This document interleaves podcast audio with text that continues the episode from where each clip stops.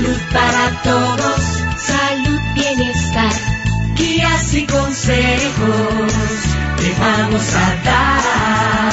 Salud para todos, salud, bienestar. Desde este momento estamos en tu hogar. Salud para todos. Salud para todos. Salud para todos.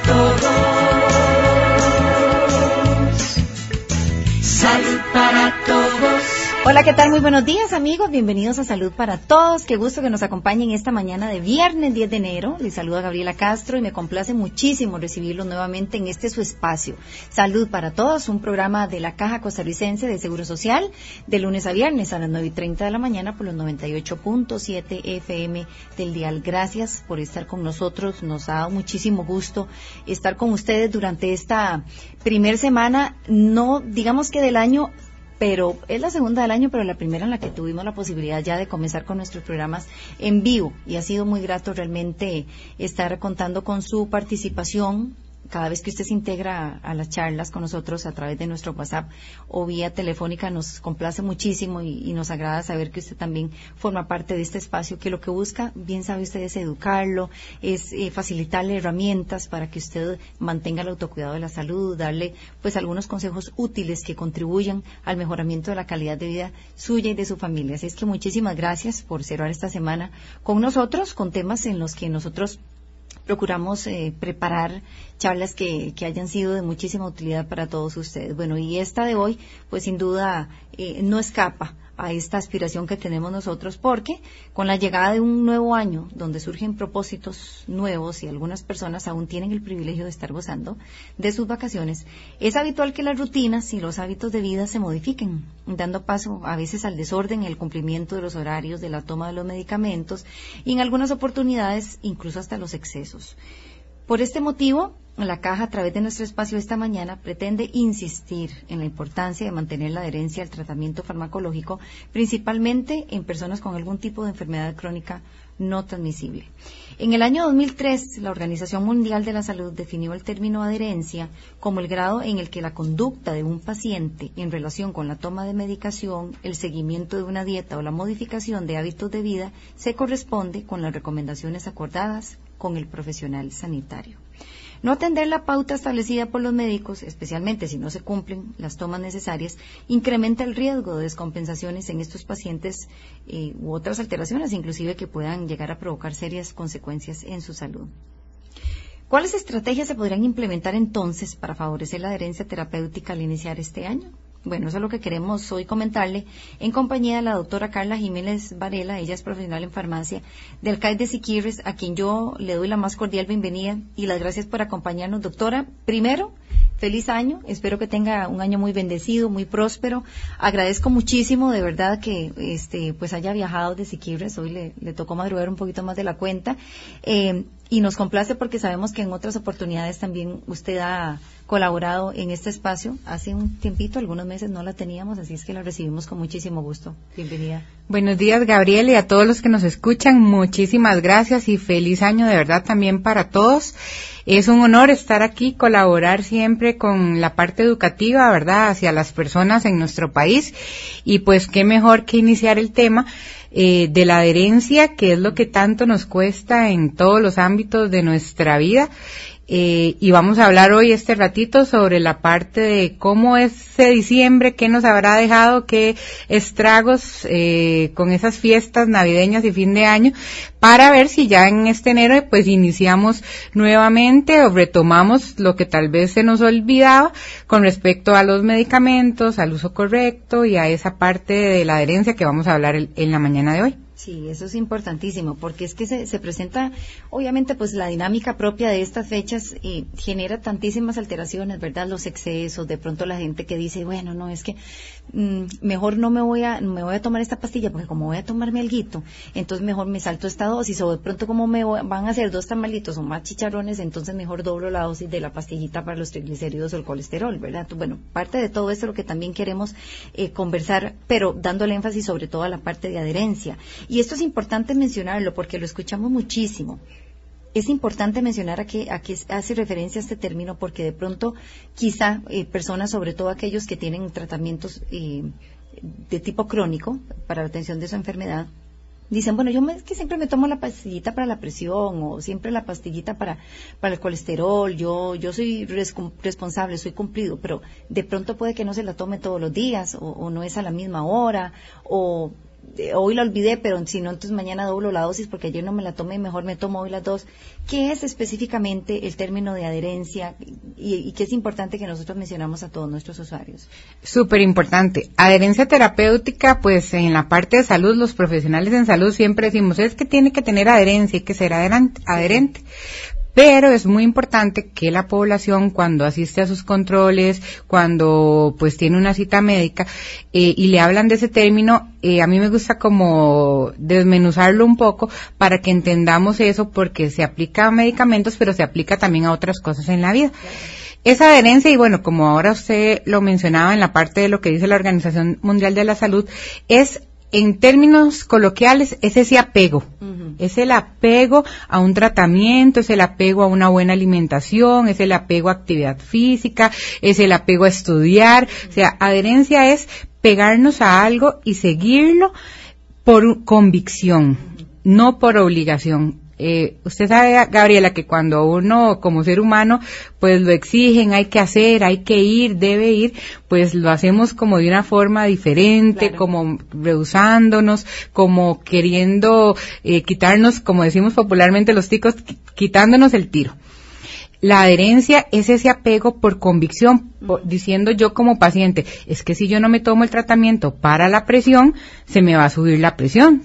Yo no me tomo el tratamiento o no me pongo la, aplico la insulina, se me va a subir el azúcar. Y yo no me quiero sentir mal, yo quiero vivir muchos años. Entonces, la adherencia es ese grado de apego pero por convicción, no por obligación. Y eso siempre me recuerda mucho cuando yo inicié en la parte de la consulta con, yo le llamo mi mentora, con la doctora Catalina Venegas del San Juan de Dios, porque esa ha sido como una forma muy fácil de explicarlo siempre, ¿verdad? Es ese, esa, es esa parte de adherencia porque por mí mismo yo sé que lo que yo vaya a hacer va a ayudarme a mí en mi calidad de vida. Y nosotros pues en la Caja Costarricense de Seguro Social lo que queremos es que nuestra población tenga calidad de vida y que mejor eh, que utilizando los medicamentos correctamente. Entonces a grandes rasgos eso viene siendo la definición de adherencia terapéutica que puede abarcar varios temas en sí como la parte de la toma de medicamentos, la parte de estilos de vida saludables. Y por ahí vamos. Sí, y eso es valiosísimo porque, eh, sobre todo, eh, en, y, continuamos con el ejemplo de los pacientes con algún tipo de enfermedad crónica, porque es que realmente tenemos en nuestro país un, importante porcentaje de personas que sufren alguna de ellas. Es que no es solamente el tratamiento farmacológico, es que, bien lo menciona la doctora, eh, el tratamiento es algo complementario, como dice usted bien, los hábitos de vida saludables, saber que yo tengo que moverme un poquito más y, y hacer el autocompromiso por modificar mi alimentación y hacerla de una forma más variada y natural, parte también a partir de un compromiso propio, que es muy relacionado a esto que usted menciona, eh, de que debe ser eh, un apego por convicción, ¿verdad? Con base en eso, entonces, doctora, ¿cómo y quién toma la decisión de ser adherente? Es exclusivo del paciente, pero debe requerir entonces también una importante orientación del profesional de, salud o de farmacia para que sepa realmente la importancia del por qué tiene que ser adherente. Claro, lo importante es ayudar a empoderar al paciente, eh, ayudar a empoderar a la persona porque nosotros el personal de salud, el médico, la enfermera, el farmacéutico, el ATAP que anda en las casas, eh, la nutricionista, la trabajadora, el trabajador social, obviamente pues ayuda y da las pautas o las herramientas para poder lograr esa adherencia. Pero Gabriela, al final, el, él o la que toma la decisión, pues es el paciente que tiene que decidir, voy a hacer esto en bien de mi salud, para estar bien, para estar controlado, para evitar descompensaciones, es el paciente, porque nosotros mostramos dos caminos, ¿verdad? Es el paciente que o quiere estar en un servicio de emergencias con sus descompensaciones, o es un paciente que ahora en estas tardes y días eh, bonitos, pues quiere estar con su familia, pero que sabe que tiene que tomar un tratamiento o aplicárselo y no lo va a dejar olvidado. No va a dejar de ir a retirar los medicamentos a la farmacia. Eh, no va a, andar regalando los medicamentos que les damos. Entonces sí es importante que sea el paciente el que tome esa decisión, ayudado obviamente por nosotros los profesionales de salud para lograr que entiendan cuál es la importancia de ese tratamiento. Claro, por supuesto. Doctora, ¿Y cuál es la importancia de la adherencia? ¿Qué, es lo que sucede o a cuáles riesgos realmente se expone un paciente cuando no es adherente con su tratamiento? La idea con la parte de la adherencia terapéutica, la adherencia al tratamiento, es que el paciente eh, logre su, el objetivo es controlar la enfermedad o curarla, porque bueno, hablamos siempre mucho, Gabriela, de los hipertensos, de los de las personas con diabetes, que el colesterol, que los chicharrones de los triglicéridos, pero también tenemos muchos pacientes que normalmente consultan por cosas más agudas, infecciones. Se da mucho en el caso de los antibióticos, que la persona al sentirse un poquito mejor al segundo o tercer día y quizá fue un tratamiento prescrito por siete días, lo suspenden. Sí, y ahí empieza entonces toda la parte de, la resistencia a los antibióticos. Entonces, obviamente, eh, la parte importante de esta adherencia es lograr, el objetivo es lograr el control o la curación de las enfermedades mejorar los estilos de vida de los pacientes, eh, el uso racional de los medicamentos. A las farmacias, lastimosamente, todos los días llegan infinidad de pacientes con bolsas de medicamentos, eh, medicamentos costosos, ¿verdad? Para, para la institución, para el país en general. Y entonces, esta parte de la importancia de lograr eh, obtener una buena adherencia al tratamiento, pues nos incide a todos desde muchas maneras. Y pero, pero obviamente primordialmente en el paciente que no va a lograr estar bien, sentirse bien y poder hacer sus actividades diarias. Eh, y, y, a veces nosotros seres humanos pensamos que es que solo los adultos mayores.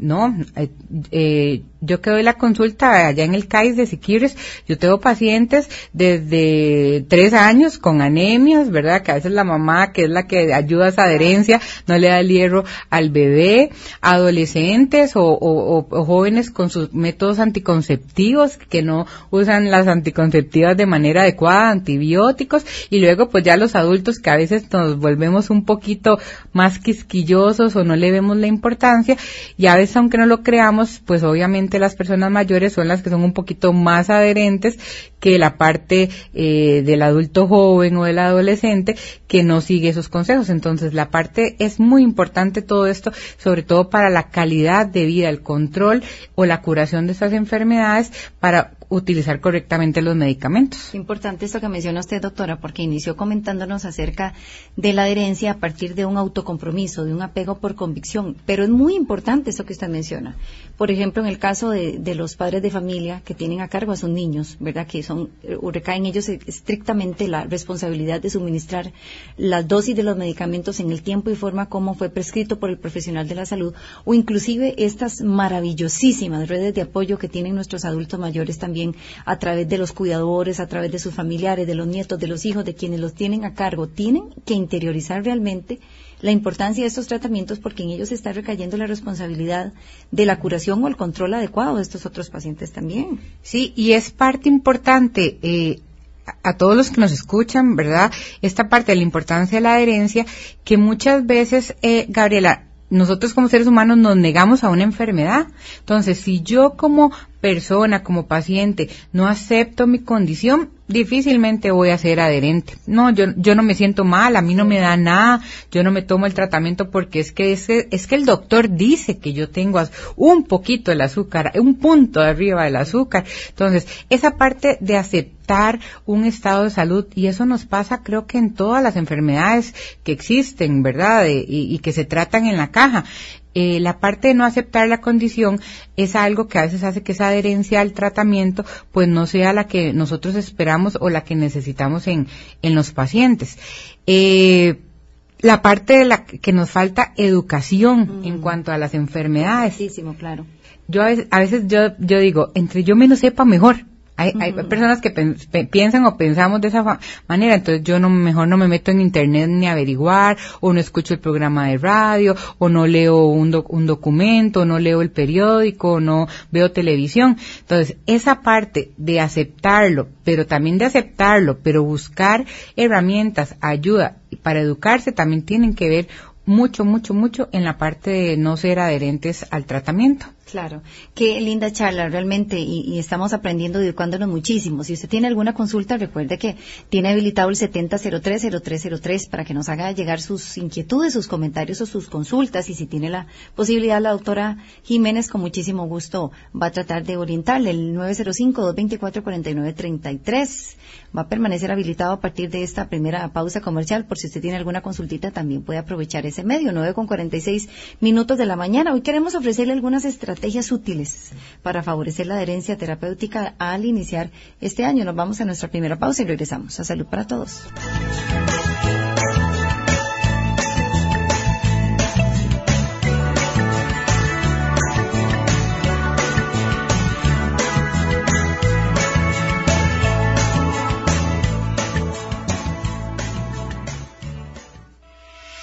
A partir del 3 de diciembre podemos llevar a nuestra hija a Levice para que reciba la segunda dosis de la vacuna que la protege contra el virus que produce el cáncer de cervix, pues es necesario para que quede protegida. Al igual que nosotros, acuda a Levice donde la atienden normalmente. Solo debe presentar el carnet de vacunas.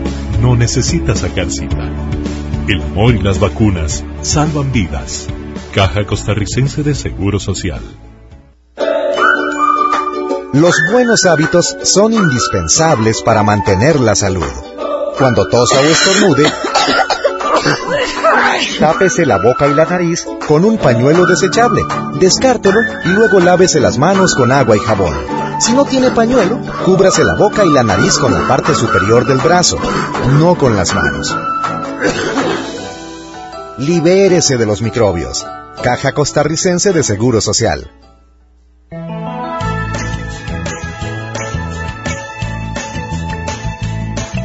Colombia.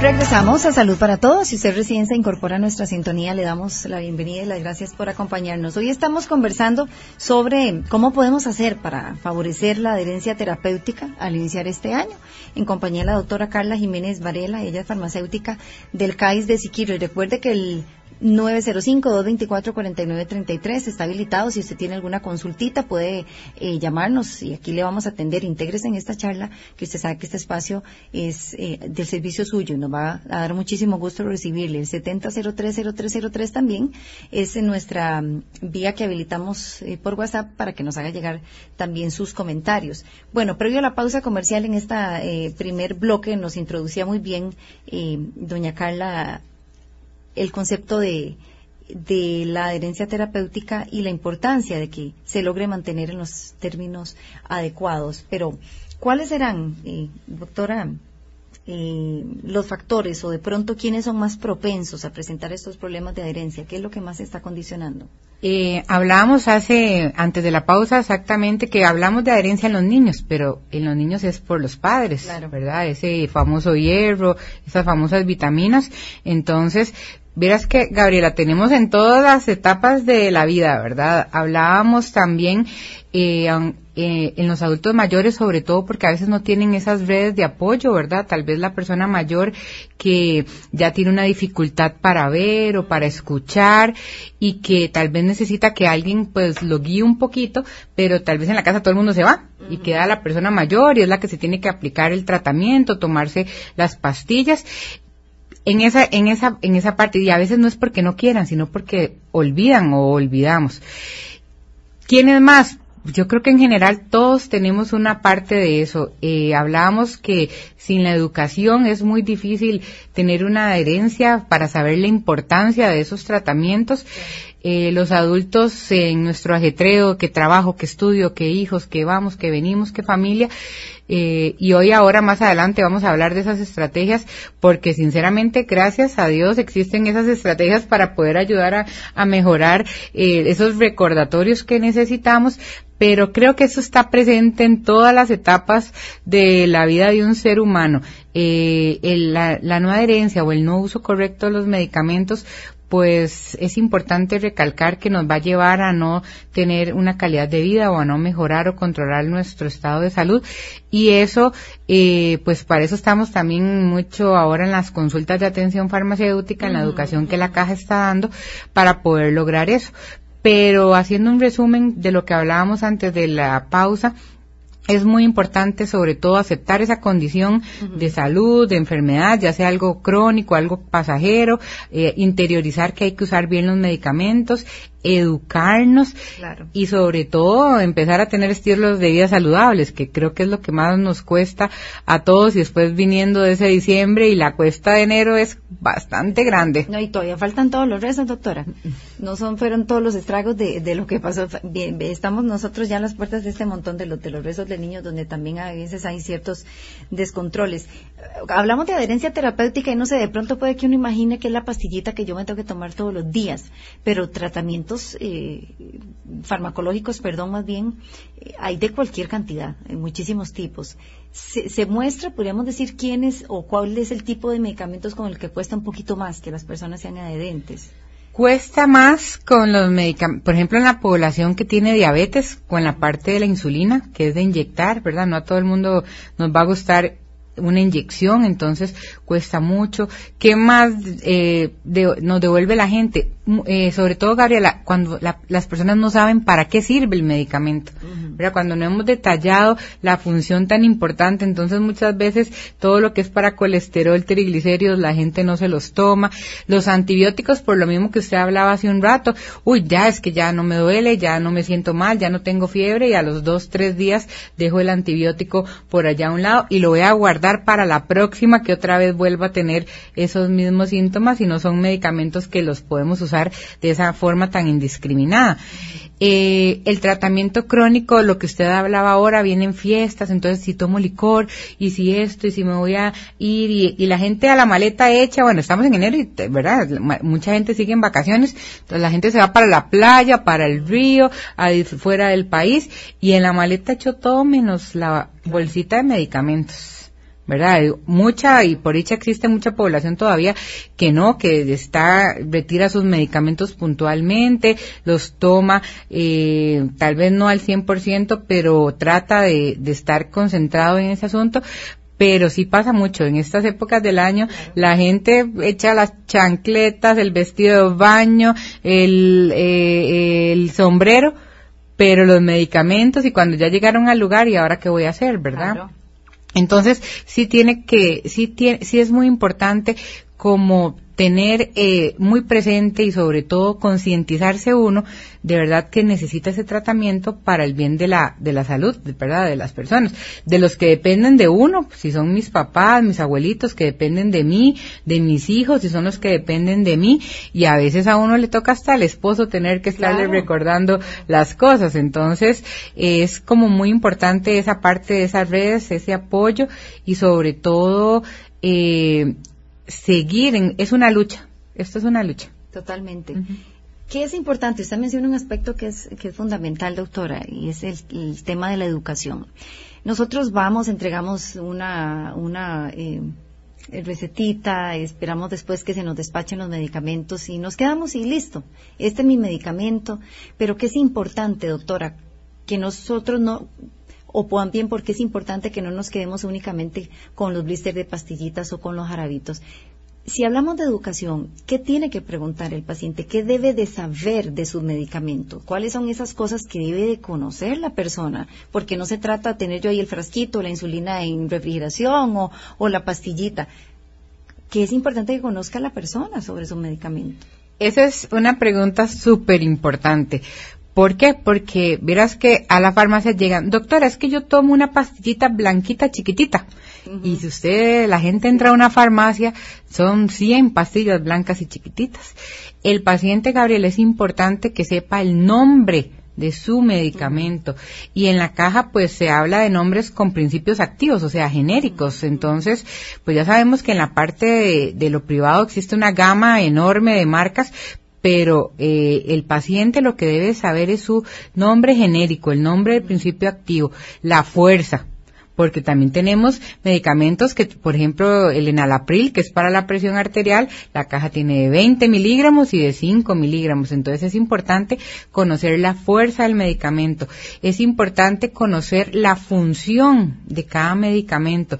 Si yo no sé, no tengo acceso a Internet, eh, no manipulo, ¿verdad?, de tecnología, de una computadora, un teléfono, pues acercarme a una ventanilla, a una farmacia y preguntar, vea, usted me puede, a mí me ha pasado, me puede anotar en el paquetito para qué sirve cada uno de estos medicamentos. ¿Qué más? El, la hora de tomarse el medicamento. Eso es otra cosa que las personas deben de conocer de su tratamiento. ¿Cuál es la mejor hora? ¿Será mejor por la mañana, con la comida, en ayunas, antes de acostarme? Porque a veces agarramos todo como si fueran confites y nos tomamos todo de una sola vez, en un mismo momento para que no se me olvide. ¿Qué más debemos saber de, de mi medicamento? Eh, la frecuencia si es una vez al día, si es dos veces al día, si es con un horario fijo, como en el caso de los antibióticos, cuando dice cada ocho horas es porque me toca eh, ocho de la mañana, cuatro de la tarde, doce de medianoche o seis de la mañana, seis, mediodía. ¿Por qué? Porque esos medicamentos van a trabajar de acuerdo a esas, a esos horarios de una mejor manera. Los efectos secundarios es importante. Muchas veces digo, uy, ese medicamento me dio dolor de estómago, ya no me lo tomo más, pero no sabemos si es que me los tomé a una hora no adecuada. Claro con el estómago vacío. Exactamente. Interacciones, ya eso es más profundo, pero interacciones de medicamentos. Y ya con estas últimas dos, defectos efectos secundarios, que si yo me puedo tomar todo junto, que si tengo que darle un espacio a un medicamento de una hora, de dos horas, pues eso también es importante y eso pues es cuando ya el paciente recurre a una farmacia donde se da una educación, se les hace un horario o lo que necesite el paciente. Esos son como las partes fundamentales de que un paciente debe saber. El nombre del medicamento, la fuerza, la función, el horario. ¿Por qué? Porque en la caja, y no es un secreto, pues muchos paquetitos se parecen.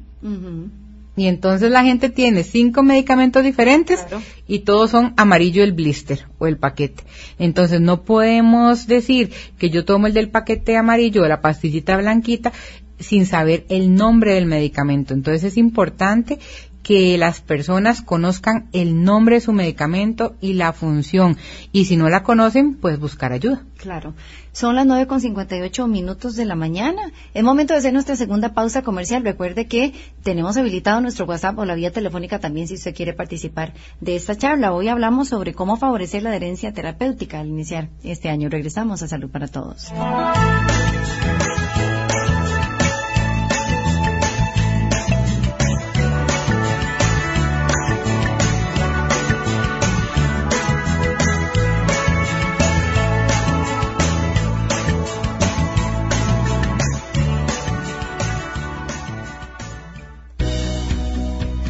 Padres y madres de familia. A partir del 3 de diciembre estará disponible en todos los EVAIS la segunda dosis de la vacuna contra el virus que produce el cáncer de cervix. Se vacunará a las niñas de 10 años que recibieron la primera dosis en la escuela y así quedarán protegidas contra ese virus. No necesitan cita, solamente el carné de vacunas. El amor y las vacunas salvan vidas. Caja Costarricense de Seguro Social.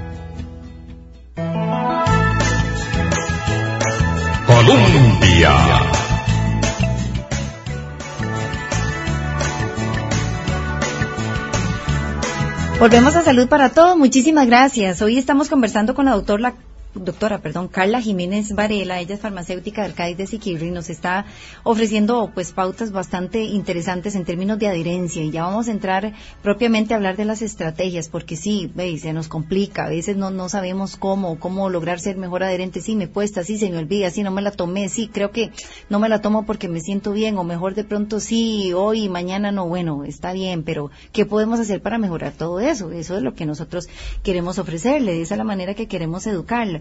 Y previo a esta segunda pausa comercial nos detallaba maravillosamente la doctora eh, Jiménez sobre la importancia de que como usuarios, de que como pacientes nosotros de los servicios de salud, que es importante que conozcamos de nuestros medicamentos. Hablamos, nos hablaba ella de, la importancia de conocer el nombre, de conocer la fuerza, de, ver las dosis, los días, la cantidad de días, y cuántas veces al día, la hora en que se debe tomar, cómo se debe tomar, los efectos secundarios, entre otras cosas. Y que es importantísimo agregar además, doctora, que todas estas em, eh, acciones, ¿verdad? O todas estas indicaciones más bien están muy bien descritas en las etiquetitas que vienen y si de pronto alguna de ellas se omite, tiene la posibilidad del paciente de hacer la consulta. Sí, claro. De hecho, la etiqueta eh, que sale de la farmacia junto con el medicamento es una información súper importante. Primero es el nombre para saber si esos medicamentos son míos, ¿verdad? El nombre de la persona que se le van a dar esos medicamentos viene la dosis clara de si es una vez al día, si es una tableta dos veces al día, o tomar un líquido, un jarabe, tantas cucharaditas, o aplicarme una insulina en tanta cantidad. Viene el nombre como lo tenemos nosotros dentro de la institución y pues algunas veces tendrá alguna otra información como no tomar con comidas, tomar eh, con comidas antes de acostarse, con la cena y vieras, Gabriela, que es algo muy particular, pero yo me he encontrado, ¿verdad?, que las personas eh, se les da el medicamento con su etiqueta y botan la etiqueta. Ay, sí. Y echamos todos los paquetitos en un tarbito porque es más fácil, porque yo la conozco. Y a veces puede pasar que yo tal vez un día no haya amanecido muy bien, esté un poco enferma y alguien me vaya a ayudar con mis medicamentos y cómo va a saber esa persona cuántas veces al día, cuántas pastillas o, o qué tomas debo de hacer yo sí quiero hacer hoy conciencia en las, todas las personas que nos escuchan que es muy importante esa información que viene en la etiqueta. Por favor, no voten las etiquetas, voten el paquete cuando ya lo terminaron y van a ir a retirar otro medicamento. Muchas veces, cuando la persona llega a la ventanilla, el farmacéutico, a manera de, de una educación, una consejería, en el mismo paquete le anota para qué sirve, porque no viene pues esa indicación en la etiqueta. Entonces normalmente uno con un pilot, con un lapicero de color, pues pone eh, para la presión alta, para el azúcar, para el colesterol y eso pues también le ayuda enormemente a la gente. Entonces sí, les pedimos encarecidamente que no voten eso. Eso es un trabajo que se hace y que la idea es que la gente lo pueda aprovechar de la mejor manera. Por supuesto. Hablemos entonces, doctora, por favor, de, de propiamente las estrategias, ¿verdad? ¿Cómo podemos hacer para favorecerla, tanto en pacientes crónicos como usted bien mencionaba, con eh, eh, medicamentos que estén indicados para el tratamiento de otro tipo de enfermedades? Ok. Estrategias, bueno, número uno, lo que hablamos ahora, aceptar la condición de salud. Eh, luego, educarnos y si no, pedir ayuda. Si yo no tengo acceso, lo que hablamos ahora, yo, ahora en todo lado se habla de, de temas de muy conocidos, diabetes, presión alta, infecciones, migrañas, etcétera, etcétera, educarnos. Eh, tener estilos de vida saludables son estrategias, porque también, Gabriela, de nada vale que yo tenga aquel montón de medicamentos si yo igual sigo consumiendo azúcar y soy diabético, si yo igual sigo consumiendo un montón de sal y tengo presión alta, no hago ejercicio, que es lo que más nos cuesta a todos, ¿verdad? Eh, ¿Qué más podemos, eh, dentro de las estrategias? Empoderarnos de esa enfermedad, o sea, aparte de la aceptación es también ser entes como replicadores de empoderamiento y decir, bueno, yo también me tengo que cuidar yo, pero tengo que cuidar también de mis seres queridos. Mm, yo veo que el chiquito está comiendo más azúcar de lo que debería ser y yo tengo diabetes y, y, tengo que hacer, pues ayudarle para evitar que en un futuro pues tenga también esa restricción. Seguir las indicaciones ¿verdad? Del personal de salud. Eso es otra estrategia para mejorar la adherencia. En cuanto a tratamiento, a lo que usted decía ahora de la duración de un tratamiento, en cuanto a los cuidados que debemos de tener. Y al final, después de todas esas estrategias, es responsabilizarnos nosotros de nuestra propia salud, de nuestro tratamiento.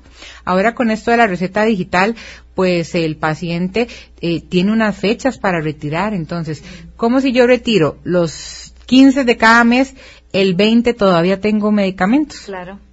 Entonces eso es parte de responsabilizarnos y de las estrategias que tenemos que mejorar para tener una excelente, y ya no digamos buena, una excelente adherencia al tratamiento y es como por lo que hay que iniciar retomemos, saquemos todos esos medicamentos que tengo ahí guardados en el cajón, ah, revisémosle eh, las fechas, revisemos si es lo que estoy tomando, porque eso son parte de las estrategias. Lo que no tomo no me sirve, mejor veo a ver dónde lo puedo devolver, no lo desechemos. Ahora vamos a hablar de eso, ¿verdad? Un poco, pero este sí es importante como parte de las estrategias al final el, el mensaje de este tipo de recomendaciones es que cada persona debe responsabilizarse de su tratamiento y dejarse ayudar. Claro. Y si tuviéramos que mencionar, y de acuerdo con su experiencia, doctora, porque me imagino que de todo habrá escuchado y, y ha tenido posibilidad de tener contacto con muchísimos pacientes, ¿Cuáles tips podríamos nosotros también eh, utilizar para que no se nos olviden estas tomas o a veces de pronto qué resulta útil? Bueno, esto depende de cada quien, ¿verdad? Cada quien tendrá, como dice uno, su mañilla para que no se le olvide. Pero ¿qué ha visto usted que resulta útil? Por ejemplo, se da mucho esto de los, el tema de los organizadores, de las cajitas y demás, que también podríamos inclusive entrar ya con el tema del, del almacenamiento adecuado de los medicamentos. ¿Qué podríamos sugerir? Ok, a eso le llamamos herramientas. Entonces, ¿qué herramientas podemos utilizar nosotros para poder mejorar esa adherencia terapéutica? Hablamos, este, Gabriela, desde una alarma al celular. O sea, ahora uno con esos celulares inteligentes puede poner 100 alarmas, yo no sé ni cuántas alarmas se pueden poner. Entonces, si yo tengo muchos medicamentos y yo tengo que tomarlos en diferentes horas del día, eh, puedo programar alarmas que me suenen este eh, ahí a cada rato, ¿verdad? Para que me recuerde eh, que me tengo que tomar o me tengo que aplicar un medicamento. Creo que eso en esta época es como una de las herramientas más fáciles. No sé si todavía la gente usará los esos despertadores, pero yo creo que ahora todo el mundo lo que usa es el celular para despertarse, ahí podemos usar el celular también para tomar los medicamentos.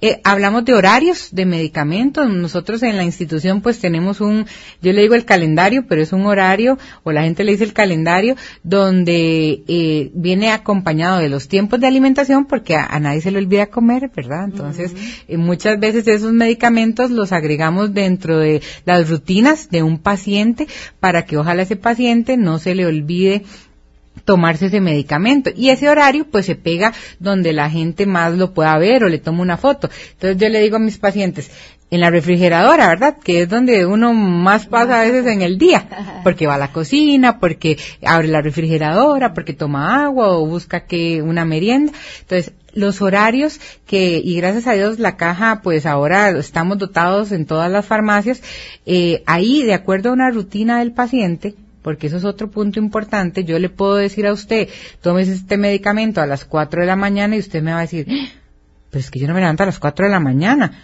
Entonces, nosotros dentro de la consulta de atención farmacéutica, también esa herramienta para mejorar la adherencia, que es un horario, lo adecuamos de acuerdo a una rutina diaria que tiene el paciente. Bueno, yo me levanto a tal hora, desayuno más o menos a tal hora, almuerzo a esta otra, ceno siete de la noche y ya me acuesto a las 10 cuando termino de ver mi programa o escuchar algo que a mí me gusta. Entonces, esa herramienta del horario es muy valiosa. Y la gente la anda en su celular porque le toma una foto y si sale, entonces entonces, y llega un momento en el que las personas se lo aprenden. Sí, claro. De memoria, de verlo, a cada rato, todos los días, durante el mes. Yo antier tenía una paciente en el consultorio y yo empiezo a preguntarle, bueno, ¿y a qué hora se pone la insulina? ¿Y a qué hora se toma el medicamento?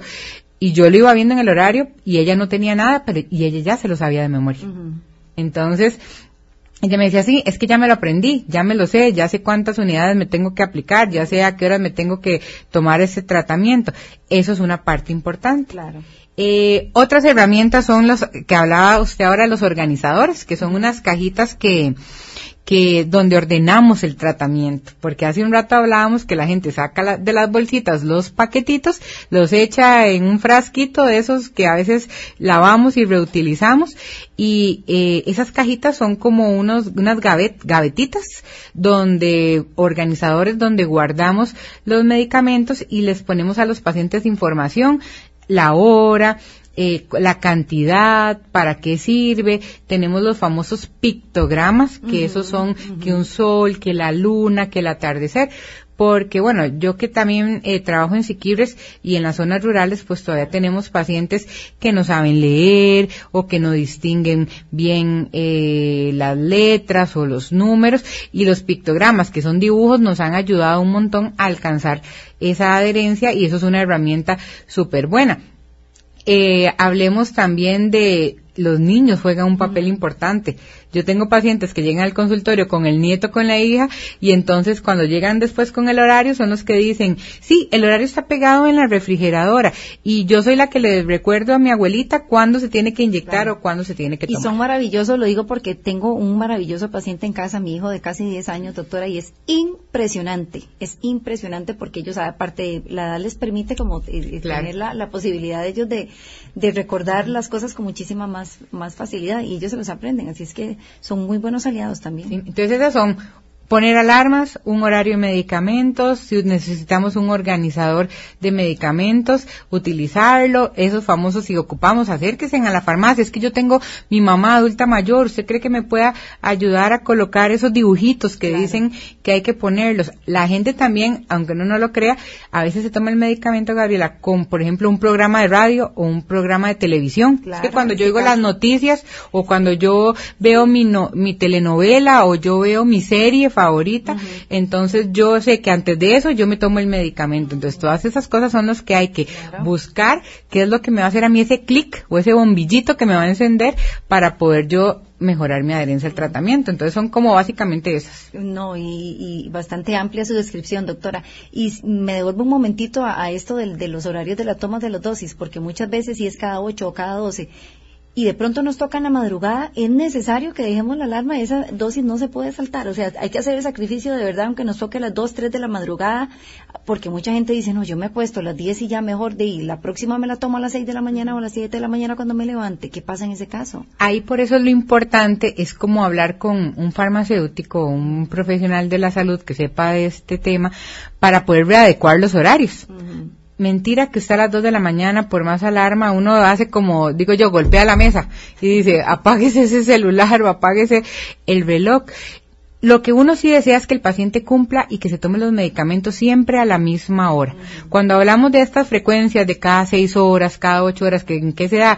En los antibióticos, en los antivirales, que son como Exacto, medicamentos que son de cumplir como más exacto, lo que hay que hacer es decirle a las personas, no vea, son las 10 de la mañana, pero si usted se toma esto a las 10, di- le va a tocar otra toma, no sé, a las 3 de la mañana, entonces hagamos algo, empiece ahorita a mediodía y lo que le va a tocar es, si es cada 6 horas, a la mediodía, 6 de la tarde, medianoche, que ya no es tan duro, y otra vez vuelve a las 6 de la mañana, porque definitivamente horas de madrugada, excepto que usted tenga ese horario de trabajo, mentira que lo vamos a, a lograr obtener o cumplir. Entonces es mejor preguntar y readecuar esas horas para que sean, eh, se puedan lograr sin mayor problema, porque al final, Gabriela, lo que va a pasar es que no me la voy a tomar.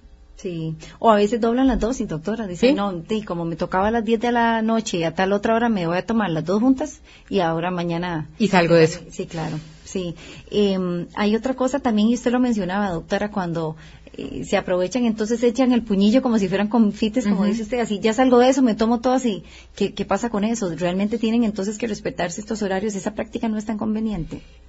A veces o muchas veces uno trata de hacerle eh, un horario a un paciente fácil para acceder adelante. Obviamente no es lo mismo que yo me tenga que tomar algo cuatro veces al día porque mi adherencia va a ser mucho menor a que sea una sola vez al día.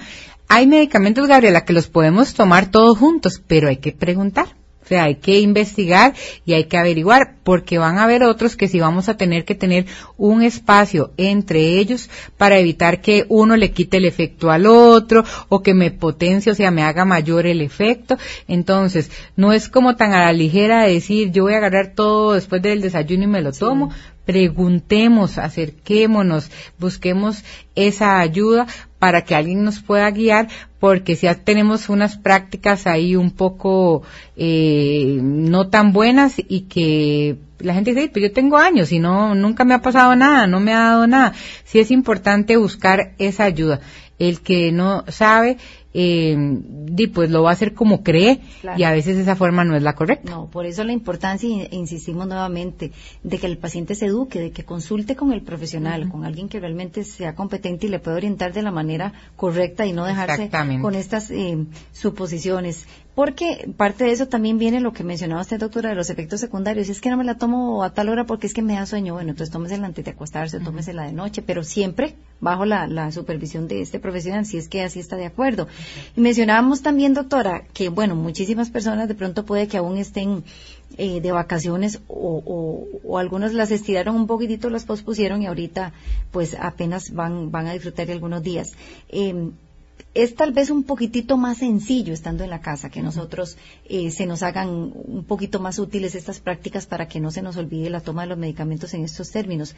Pero durante los viajes o los paseos, doctora, ¿qué, recomendaciones podríamos sugerir, por ejemplo, en términos de almacenamiento y el transporte también de la medicación, verdad? Que no, vaya a alterar ahí tal vez la, composición. Sí, la idea en cualquier lugar, sea que estemos de vacaciones o en la casa o en el trabajo, ¿verdad? eh, la parte del almacenamiento de los medicamentos tiene que ver con la adherencia, porque si yo, yo puedo tener los medicamentos, tomármelos a, todos los días a la hora correcta, pero resulta que yo tengo los medicamentos encima de la refri, o me fui para la playa y los dejé ahí en el dash del carro metidos eh, generando aquel calor, eh, los medicamentos si no se almacenan correctamente pueden perder o pierden efecto. ¿Qué es eso? Que yo guarde los medicamentos en el baño, que encima de la refrigeradora, donde se genera calor. Los medicamentos deben de almacenarse en lugares donde no haya humedad, calor, donde no se estén encerrados y todavía se aumente más ese calor que los va a, descomponer o les va a quitar su efecto. La gente los deja en, el, en la moto, en el cajoncito ese ahí atrás guardados, en el, como les decía ahora ahí en la guantera del carro, los andamos en el bolso para arriba y para abajo, eh, eh, eh, pero sin ningún supervisión. Es importante pues andar los medicamentos porque no, ya dijimos que no los vamos a dejar olvidados, que es la mala práctica, pero sí, ojalá tenerlos en un lugar seco, que tenga una buena, eh, que no haya tanta humedad, que tenga un buen eh, almacenamiento. Y en el hogar sería como en un cuarto, en un gavetero, alejado de la cocina, de los baños. igual, si nos vamos para de paseo o vamos a viajar fuera o dentro del país, pues también almacenarlos. De hecho, la gente puede llevar sus, digamos, si van a salir del país, lleva los medicamentos que sean una cantidad, obviamente, en su maleta de mano, en su bolso. Eso no, no es un, un problema. La gente a veces manda los medicamentos en la maleta grande y, y, ojalá un viaje de que dure 12 horas, o sea, no se tomó absolutamente nada. Las insulinas que son de refrigeradora, ¿verdad? En Costa Rica el clima es muy cambiante, hace mucho calor y aunque ellas pueden estar estables en, en, ambiente, tienen que ser ambientes de menos de 25 grados y a veces esas temperaturas no existen. Entonces esa parte del almacenamiento sí es muy importante y pedir recomendaciones en la farmacia si es que tengo alguna duda, lo sentí frío, será que en la farmacia me lo dieron de la refrigeradora, un supositorio, una crema, a ver si yo tengo que llegar a mi casa a almacenarlo también en la refrigeradora de mi casa. muy bien, doctora. ¿Qué pasa también con estas otras prácticas que, que se dan habitualmente? Por ejemplo, eh, los sobrantes de pastillitas, ¿verdad? Que me tomo la mitad, entonces se debe descartar o, si se puede almacenar o, la gente que dice, ay, es que a mí, por ejemplo, una acetaminofén no, no, no me baja entera, yo prefiero espedazarla con un poquitito de agua y me la tomo o la hago en cuatro. ¿Qué pasa con esas prácticas? ¿De alguna manera podrían alterar, alterar el efecto o qué? Bueno, eh, alteran hasta la adherencia, ¿verdad? Del tratamiento, son barreras, ¿verdad? Eh, no es lo mismo que yo me trague eh, las pastillas sin dificultad a que yo tenga que triturarla, partirla. Normalmente hay unos tratamientos que son de la mitad, tomar media tableta al día. En muchos establecimientos, o por lo menos allá en la zona del Caribe donde yo trabajo, pues sí damos para que se elimine o descarte la otra mitad, porque si no se almacena bien, eso queda a la intemperie y al otro día eso está suave, no funciona, perdió el efecto. Esa sería una de las buenas prácticas, pero bueno, cada lugar tiene también su, su forma de entregar los medicamentos que no me pasa la pastilla, que la parto a la mitad. Hay pastillas que las podemos eh, partir o triturar, ¿verdad? Y eso pues también va a depender de cómo está hecho el medicamento. Si tienen una capa entérica que es como una película, esas no se pueden porque ahí va a quedar como esa película eh, como sobrando, se despega de la cápsula y esas películas que recubren muchas veces es para ayudar al estómago a evitar una gastritis. Entonces las trituramos, igual el medicamento llegó de esa manera. Pero sí es importante todas esas observaciones siempre, si yo tengo duda, preguntarlas porque son tantos medicamentos que todos van a tener su forma de trabajar, sean las cantidades de... Med Hay pastillas que es hasta un cuarto de tableta. Claro, y es que ojalá fuera a veces una pastillita, de pronto son de, cinco o seis medicamentos al día que tiene que tomarse la persona, entonces es muy, muy importante. Doctora B, se nos fue ya el programa. Ha sido una charla realmente en la que yo le agradezco mucho su asistencia porque muy educativa eh, y esperamos realmente que, que todas las personas que nos escuchan y sabemos que hay un alto porcentaje de personas que diariamente tienen que estar pendientes del tratamiento farmacológico pues les contribuya, ¿verdad? Esta serie de estrategias que, que si bien a veces hay muchos factores que pueden alterar la dinámica y, nos impiden serlo adherentes como, como corresponde, pues también hay muchas otras fórmulas que van a favorecer y a contribuir para que esto no se presente de ninguna manera ni con nosotros mismos, como bien decía usted, ni si tenemos alguna otra persona a cargo eh, de estos eh, tratamientos. Doctora eh, Carla Jiménez Varela, ella es farmacéutica de Alcaide Siquibres. Muchísimas gracias por su participación en nuestro espacio. Bienvenida siempre. No, muchas gracias a ustedes y a manera rápidamente conclusión. Eh, les pido a todos los que nos escuchan y a los que tienen, que tienen familia, que usan medicamentos, que acudan a los servicios de farmacia de la institución, que busquen ayuda, que pregunten cómo, para qué, por qué me tengo que tomar el medicamento, que hagan un uso racional de los medicamentos. Los medicamentos son costosos y, y pues se paga mucho dinero por esos medicamentos si yo veo que yo no estoy utilizando un medicamento, mejor lo devuelvo a la farmacia. No desechemos los medicamentos por el inodoro, por el tubo de, del baño, llevémoslo a una farmacia. Eh, nosotros sabemos cómo destruirlos, cómo desecharlos de una forma correcta. Eh, solo para terminar, Gabriela, en la caja tenemos los programas de atención farmacéutica, que son consultorios, que hay, dentro de los programas hay consultorios de atención farmacéutica donde se citan los pacientes, tienen una charla, una educación, una guía donde se hace todo esto que hemos hablado de hoy, horarios, organizadores, se dan charlas y somos parte de un equipo interdisciplinario de, dentro de la institución. Entonces es importante porque en todas las farmacias del país hay un farmacéutico de la Caja Costarricense del Seguro Social. Entonces aprovechennos, utilícennos, acudan, pregunten, porque ahí es donde van a encontrar respuestas a muchas de las dudas y problemáticas que tenemos. Y ha sido un gusto, como siempre, participar aquí del programa. Les agradezco mucho la oportunidad que nos, que nos dan también a nosotros los farmacéuticos y muchas gracias. Muchísimas gracias a usted, doctora. Muchas gracias a usted también por su compañía durante toda esta semana. El próximo lunes, 9 y 30 de la mañana, salud para todos. Feliz fin de semana. Salud para todos, salud, bienestar, los buenos consejos te van a ayudar. Salud para todos, salud, bienestar. Desde este momento, mejor te sentirás. Salud para todos. Salud para todos. Salud para todos